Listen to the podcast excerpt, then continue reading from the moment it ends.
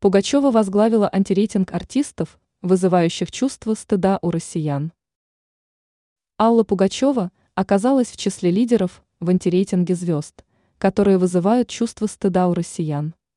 Подобное мнение высказали порядка 25% респондентов.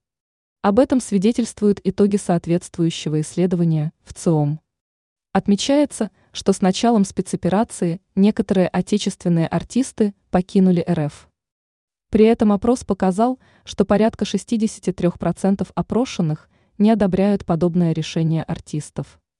Однако противоположную точку зрения выразили около 13% опрошенных. Причем 8% указали на то, что относятся к этому неоднозначно. Помимо этого, во время исследования у россиян уточнили, какие музыканты вызывают у них чувство гордости.